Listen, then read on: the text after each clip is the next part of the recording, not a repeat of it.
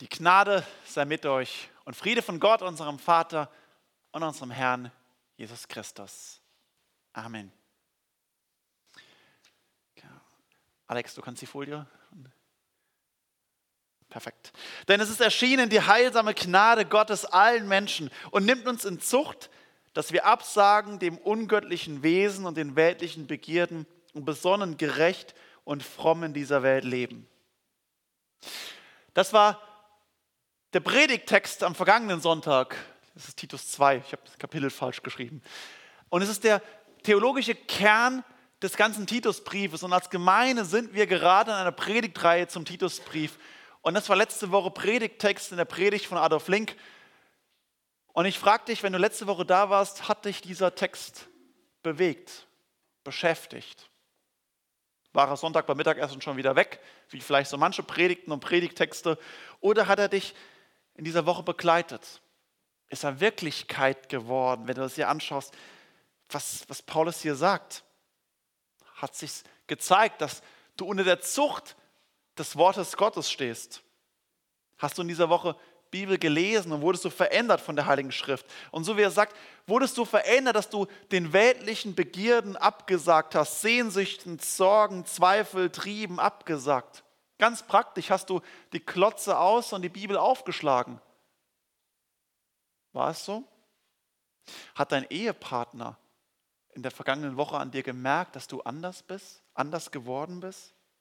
Hat deine Eltern, deine Arbeitskollegen die Woche gespürt, irgendwas ist mit dem. Irgendwas ist anders. Und wie es Paulus sagt, hast du fromm, bist du fromm, gerecht, und besonnen gelebt. Hm. Wer jetzt sagt, ja, der sage ich Glückwunsch. Sehr gut, mit dir würde ich gerne später reden, äh, wie du das gemacht hast diese Woche. Der Kern des Titusbriefes ist genau das gewesen, was wir letzte Woche angeschaut haben. Und es ist die Predigtreihe, in die wir uns beschäftigen, ist die Frage, warum ist Gemeinde eigentlich notwendig?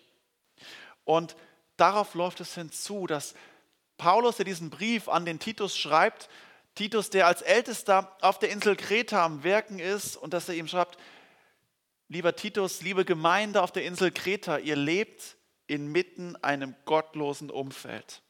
Ihr seid umgeben von Menschen, von Strukturen, von einem System, das Gott nicht kennt und sogar aktiv gegen ihn rebelliert, was nichts mit Gott zu tun haben will. Dort seid ihr und das ist völlig normal. Und er schreibt es eben hier, dieses ungöttliche Wesen. Und Paulus stellt dann der Gemeinde in Kreta, der Gemeinde in Steinen dir die Frage, wie kannst du eigentlich leben? Wie kannst du eigentlich leben? Warum ist Gemeinde notwendig? Warum gibt es Gemeinde und wie kannst du dich zurechtfinden? Warum bist du hier? Und an mich selbst und an dich die Frage, die die Bibel hier auch immer wieder auch stellt, wo sagt, lebst du nach dem Willen Gottes? So wie es ihm entspricht? Oder eigentlich lebe ich da nicht doch so, wie es halt irgendwie alle tun, alle machen, wie es halt normal ist? Das macht man halt so. Lebe ich anders? Unterscheide ich mich in meinem Denken, Handeln, Fühlen von Menschen, die Jesus noch nicht kennen? Diese Gedanken ist das, was Paulus begleitet im ganzen Titusbrief. Und wir biegen nun in, die Schluss, in das Schlusskapitel des Titusbriefes und der Predigtreihe ein. Und ich lese uns aus Titus 3, die Verse 1 bis 11 und es ist eben das letzte, oh, das Kreuz geht fast schon im Schatten unter. Ähm, äh, genau, es ist jetzt das letzte Kapitel des Titusbriefes. Kapitel 3, 1 bis 11. Erinnere sie daran, dass sie der Gewalt der Obrigkeit untertan und gehorsam seien, zu allem guten Werk bereit. Niemanden verleugnen, nicht streiten, gütig sein, alle Sanftmut beweisen gegen alle Menschen. Denn auch wir waren früher unverständlich, ungehorsam, gingen in die Irre und waren mancherlei Begierden und Gelüsten dienstbar und lebten in Bosheit und Neid, waren verhasst und hassten uns untereinander. Als aber erschienen ist die Freundlichkeit und Menschenliebe Gottes, unseres Heilands, machte er uns selig. Nicht um der Werke der Gerechtigkeit willen, die wir getan hatten, sondern nach seiner Barmherzigkeit, durch das Bad der Wiedergeburt und Erneuerung im Heiligen Geist den er über uns reichlich ausgegossen hat durch Jesus Christus, unseren Heiland, damit wir durch dessen Gnade gerecht geworden Erben des ewigen Lebens würden nach unserer Hoffnung. Das ist gewisslich wahr. Und ich will, dass du dies mit Ernst lehrst, damit alle, die zum Glauben an Gott gekommen sind, darauf bedacht sind, sich mit guten Werken hervorzutun. Das ist gut und nützt den Menschen. Von törichten Fragen aber, vom Geschlechtsregistern, vom Zanken, Streit über das Gesetz halte dich fern, denn sie sind unnütz und nichtig. Einem ketzerischen Menschen meide, wenn er einmal und noch einmal ermahnt ist und wisse, dass ein solcher ganz verkehrt ist und sündigt und sich selbst damit das Urteil spricht. Warum ist Gemeinde notwendig? Das ist das, was Paulus beschäftigt und was ihn umtreibt und mit dem wir uns auseinandersetzen. Und Paulus schreibt an Titus, und er führt es weiter aus, was Jesus in der Bergpredigt eigentlich den Jüngern schon gesagt hat. Er sagt dort, ihr seid das Licht der Welt. Ihr seid das Salz der Erde.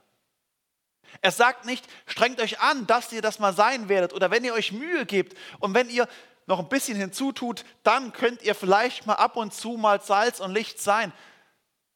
Er sagt, nein, ihr seid das Licht der Welt, das Salz der Erde. Jesus sagt es zu seinen Jüngern, ihr seid. Paulus sagt es zur Gemeinde in Kreta, ihr seid. Und es gilt genauso an dich, an die AB-Gemeinde, du bist. Und vielleicht denkst du, naja, schön wär's. Es wäre doch schön, wenn es so ist. Paulus kommt nun, nach diesem, nachdem er im Kapitel 2 diesen theologischen Kern entfaltet hat, startet er und sagt, erinnere sie daran. Erinnere sie daran. Mach es deutlich, was Realität bereits ist, was bereits Wirklichkeit ist. Und es ist so eine Spannung drin. Es ist bereits Realität, geistliche Wirklichkeit. Und trotzdem müssen wir daran erinnert werden. Meine Frau weiß, dass ich sie liebe. Und trotzdem macht es was anderes, wenn ich ihr das immer wieder sage und sie daran erinnere. Es ist wahr und trotzdem muss es mir aufgehen und immer wieder neu ins Bewusstsein gehen. Genau das Gleiche ist das, was Paulus hier den Titus ermahnt, was er mit der Gemeinde, was er mit uns tun will und sagt, erinnere sie daran, was bereits Wirklichkeit ist. Das Evangelium ist bereits Realität und trotzdem oft geistlich verborgen und muss neu entfaltet werden, damit es uns erneuert und verändert. Und Paulus geht die Wirkung, das, was das Evangelium tut, geht er aufzeigen aufgrund einer Negativfolie. Er hat es schon in Kapitel 1 und Kapitel 2 gemacht. In Kapitel 1 war es genauso, wo, es drum, wo er darum handelt, wie die Gemeindeleiter sein sollen. Machte auch zuerst eine Negativfolie, wie sie nicht sein sollen, um dann deutlich zu machen, was der Unterschied ausmacht. Und genau das Gleiche macht er nun hier auch und sagt, wie wart ihr früher? Er sagt, auch wir waren früher. Und er fängt dann an zu sagen, wie sie waren, sagt, früher wart ihr so, doch jetzt nicht mehr.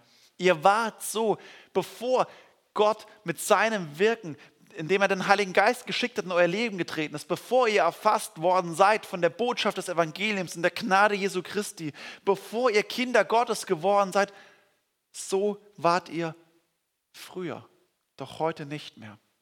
Und er beschreibt dann in Vers 3, beschreibt er mit Adjektiven, wie diese Welt ist. Und er sagt, die gottlose Welt ist unverständig, ungehorsam, orientierungslos, getrieben, voller Begierden, süchtig, böse, hasserfüllt und ausgrenzend. Und dann in Vers 9 ergänzt er noch voll törichter Fragen, Zank und Streit. Man denkt sich, naja, Paulus, ganz schön heftig. Ist die Welt jetzt wirklich so böse? Okay, sie ist nicht perfekt, aber was hat Paulus für eine negative Sicht auf die Welt und auf die Menschen? Sind wir wirklich so schlimm? Ist es einfach nur negativ oder ist es Realität? Schaut euch die Themen unseres Wahlkampfes an, der vor ein paar Wochen bei uns war unserem Land. Es sind die gleichen Fragen, die großen Themen. Wer hat eigentlich eine Lösung für den Klimawandel? Wie können wir weniger selbstsüchtig leben? Wo gibt es Gerechtigkeit? Was ist eine gerechte Verteilung? Wie kann mehr Respekt gefördert werden? Wie können Ausgeschlossene, Ausgegrenzte besser wahrgenommen, integriert werden? Wo gibt es echte Orientierung hinter leerer Ideologie? Und wem kann man eigentlich noch vertrauen? Der eine lacht, die andere schreibt ab, der dritte ist in dubiose Geschäfte verstrickt. Wir hatten die Qual der Wahl oder die Wahl der Qual, je nachdem. Die politischen Themen sind genau das Gleiche, auch wenn sich es vielleicht punktuell innerhalb von 2000 Jahren sich verändert hat. 2000 Jahre seit Paulus und 6000 Jahre Menschheitsgeschichten gehen sich vielleicht mal einen anderen Fokus haben. Aber die Wurzel ist immer die gleiche gewesen. Die Auswirkungen, nämlich das Kernproblem der Menschen seit 6000 Jahren ist, dass wir von einer schlechten Wurzel her leben was die Politik tut und tun muss und auch ab und zu gelingt, ist Symptombekämpfung, dass sich einige Symptome lindern lassen. Nicht alle, aber so einige Symptome lassen sich lindern und auch verbessern. Aber es sind nur Symptome, die eigentliche Krankheit, die Wurzel ist nicht behoben. Es gibt dort keine umfassende Verbesserung, keine nur eine Linderung. Der Prophet Hesekiel schreibt im Kapitel 36 im Alten Testament, wo Gott durch ihn spricht und der sagt, was ihr getan habt, Volk, ist, ihr habt den Namen Gottes entheiligt. Und ihr seid gefangen und gebunden unter der Sünde. Und dann beschreibt Gott, was gemacht werden muss. Und er sagt, es bringt nichts, nur die Symptome zu, zu lindern. Es braucht eine Generalüberholung. Dort ist dieser Text, dass Gott sagt, ich werde den Menschen ihr steinernen, versteinertes, gefangenes, totes Herz rausreißen, also sie töten um ein fleischlichen, ein neues, ein lebendiges Herz einzusetzen. Was Gott damit beschreibt, ist, es reicht nicht nur unserem Leben, so unserem Lebenshaus mal die Tapete mal ein bisschen mit Farbe zu überkleistern. Das ist schön, aber es ist nur Fassade. Was es braucht, ist eine Kernsanierung. Die Wände rausgerissen werden, die Decke rausgerissen werden, alles in Schutt und Asche gelegt werden und dann komplett neu aufgebaut werden, eine komplette Kernsanierung gemacht werden. Das ist der Zustand, dieser Welt, den Gott schreibt, was er tun muss. Altes muss raus, Neues muss sein. Und dann ist die Frage, ja, wie sind wir?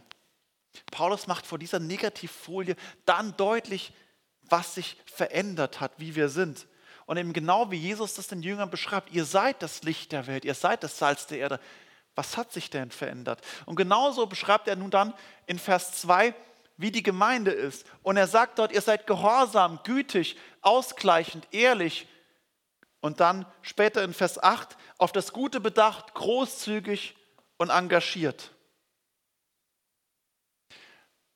Paulus führt also ganz klare Merkmale auf. Er sagt, es gibt, es muss, es gibt einen klaren Unterschied zwischen der Gemeinde Jesu Christi und dieser Welt, die Gott nicht kennt.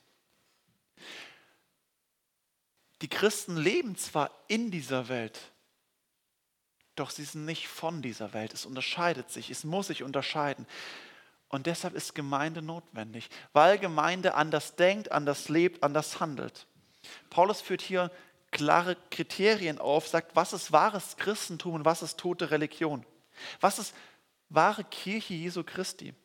Was sind wahre Nachfolger, die selbst verändert sind? Im Galaterbrief einige Jahre zuvor schreibt Paulus im anderen Brief von den Früchten des Geistes, die aufwachsen. Und Jesus spricht davon, sagt zu seinen Jüngern, dass man seine Nachfolger an den Früchten erkennen wird. Das, was aus einem guten Wurzel heraus aufwächst, was gute Frucht hervorbringt. Die Kernfrage, warum ist Gemeinde notwendig? Liefert die Bibel also vom Alten Testament, vom ersten Buch Mose bis zur Offenbarung immer wieder, dass die Gemeinde Jesu Christi ein Abbild der Herrlichkeit Gottes sein muss. Ein Abbild von Gottes Wirken in dieser Welt. Ein Abbild, dass es der lebendige Gott gibt, der heilig ist, gerecht ist und Menschen, eine Gemeinschaft von Menschen verändert.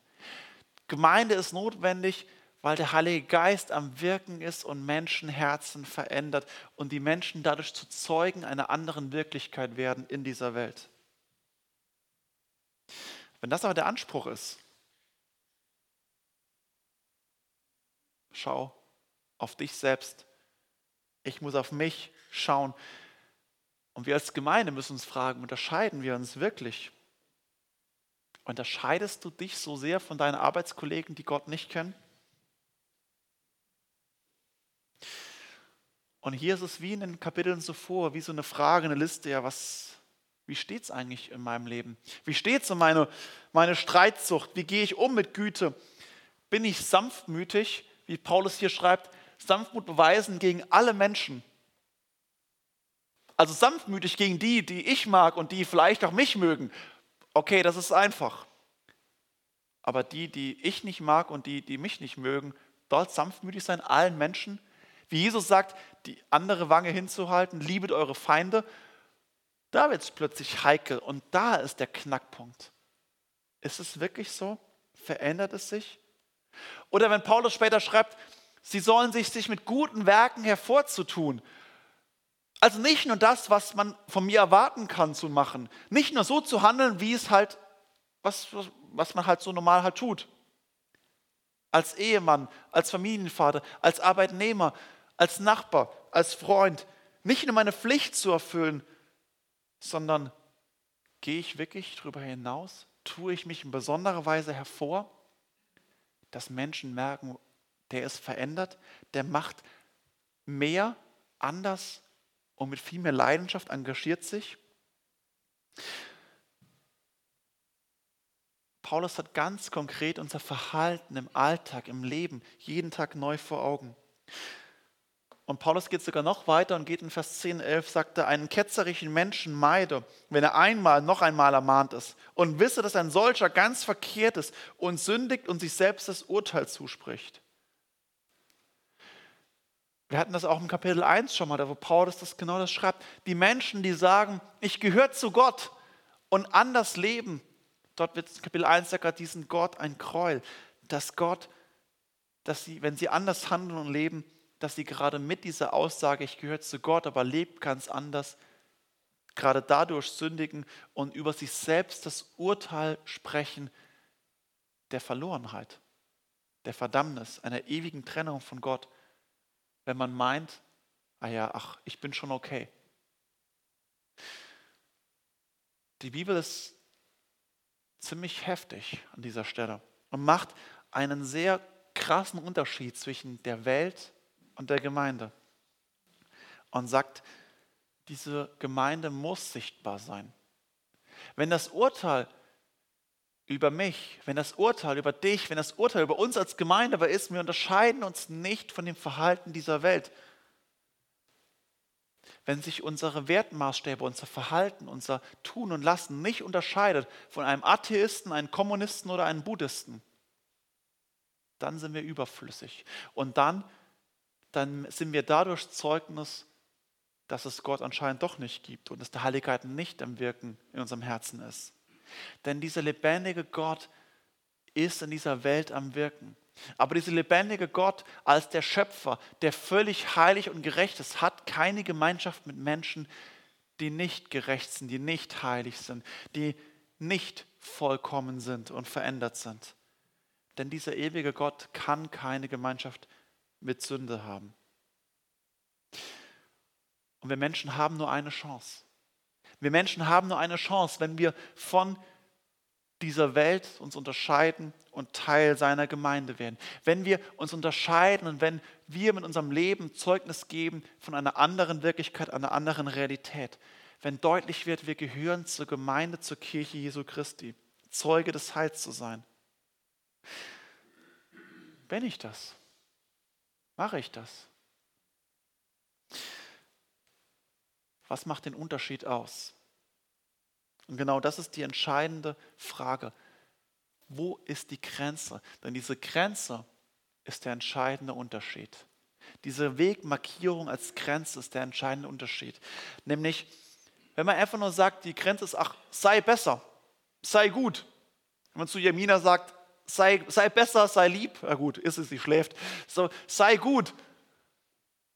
Dann ist es ein leerer Moralismus.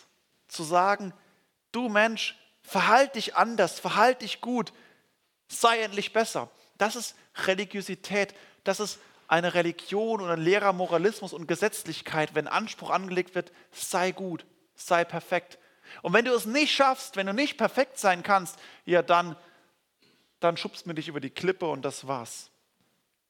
Der entscheidende Unterschied zwischen der Welt und der Gemeinde Jesu Christi ist die Botschaft des Evangeliums, die diese Grenze markiert. Das Evangelium der Gnade, das Evangelium der Vergebung Jesu Christi. Und das sagt Paulus im Vers 4, beginnt er damit und sagt, als aber erschienen ist die Freundlichkeit und Menschenliebe Gottes unseres Heilands.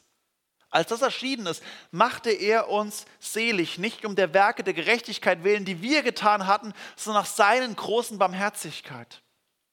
Nicht das, was wir tun können, nicht das, was wir tun sollen oder müssen oder zu einer Lage sind. Es ist die Liebe des Retters, die triumphiert. Es ist die Gnade Jesu Christi. Er, der stellvertretend für uns gestorben ist. Er, der ans Kreuz gegangen ist von Golgatha, die Sünde und das Zorngericht Gottes auf sich genommen hat und selbst ertragen hat.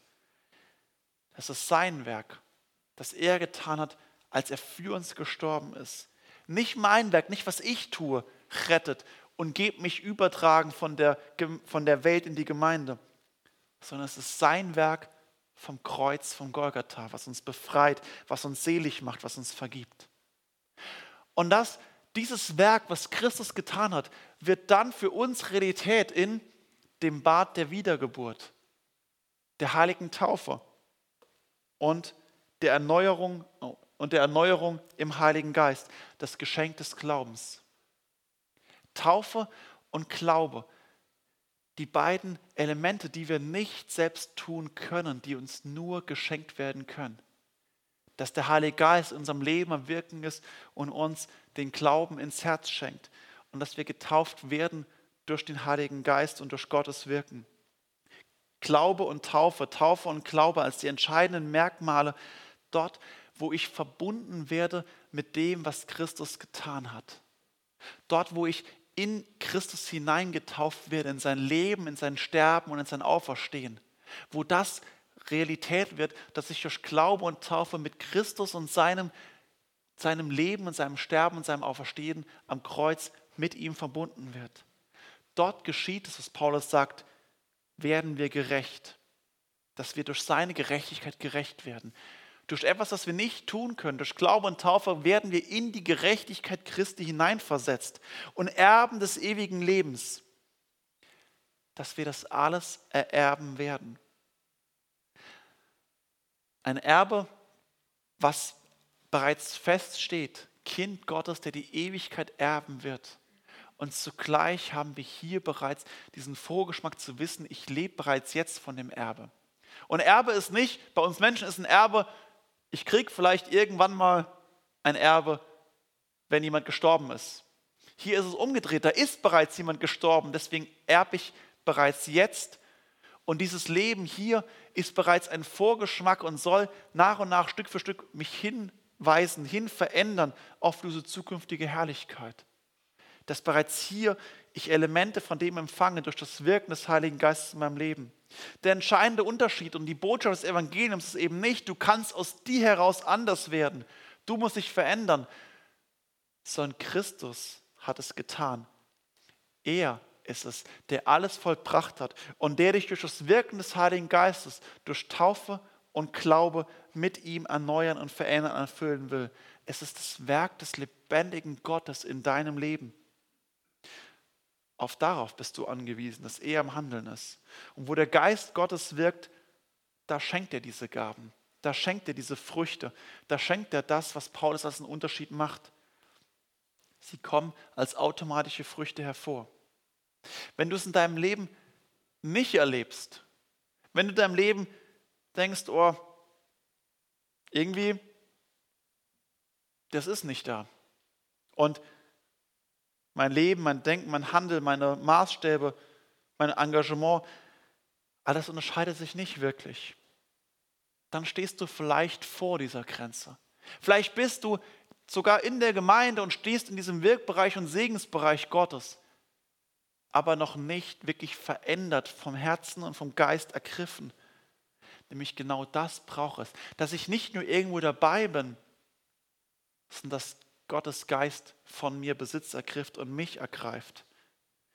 Wenn das bei dir der Fall ist, denkst irgendwie, ich weiß nicht, ob überhaupt Gott in meinem Leben am Wirken ist, dann ist es das dieser Aufforderung an dich, wie Paulus schreibt, erinnere sie daran, dass das das Entscheidende ist und zu Jesus Christus zu fliehen, zu sehen, sagen, Jesus Christus, du hast verheißen, dass ein Unterschied ausmacht, dass man anders werden kann, nicht auf uns heraus. Und zu Christus zu fliehen, im Gebeten auf Knien sich hinzulegen und sagen, Herr, erneuere mich, verändere mich, erfülle mich mit deinem Heiligen Geist, vergib mir und mach mich zu einem anderen Menschen. Ein solches Gebet haben wir täglich nötig von jemandem, der sagt, veränder du mich, Jesus Christus. Ich bitte dich, veränder mich. Du siehst das, was in meinem Leben am Wirken ist und was eigentlich Teil meiner alten Wirklichkeit ist.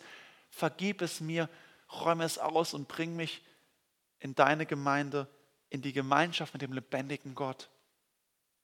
Dieses Gebet haben wir nötig täglich neu. Denn die Gemeinde ist exakt das, wird es Unterschied, macht es aus. Eine Gemeinde, die täglich neu Buße tut. Das heißt, Jesus um Vergebung bittet und sagt, Herr, vergib mir, reinige mich und erfüll du mich und sende mich. Dadurch wird Gemeinde zu einem Boten der Vergebung, einem Zeuge der Vergebung dieser Welt, um auszusagen, wir werden täglich neu verändert und wir haben allen Grund, täglich neu Buße zu tun und wir leben täglich neu aus der Vergebung und wir erleben, wie dann Stück für Stück das Wirken Gottes in unserem Leben und dieser Welt immer mehr aufwachsen darf. Wir sündigen immer noch, aber hoffentlich immer weniger. Und zugleich leben wir täglich aus dieser Vergebung und zeigen, Vergebung ist möglich. Gemeinde ist notwendig. Gemeinde ist deshalb notwendig, weil sie ein Zeuge ist der Vergebung, ein Botschafter der Gnade, die in diese Welt hineingesandt ist, als Hoffnungsbote und sagt, es gibt Hoffnung, es gibt Vergebung, es gibt Versöhnung und es gibt wirkliche Veränderung und Frieden. Und so ist es die Botschaft des Evangeliums an dich und an diese Welt. Lass dich versöhnen mit Gott. Flieh zu ihm, bitte ihm um Vergebung, werde von ihm gereinigt und dass du durch Glaube und Taufe Kind Gottes wirst, der dich verändert. Lass dich versöhnen mit Gott. Amen.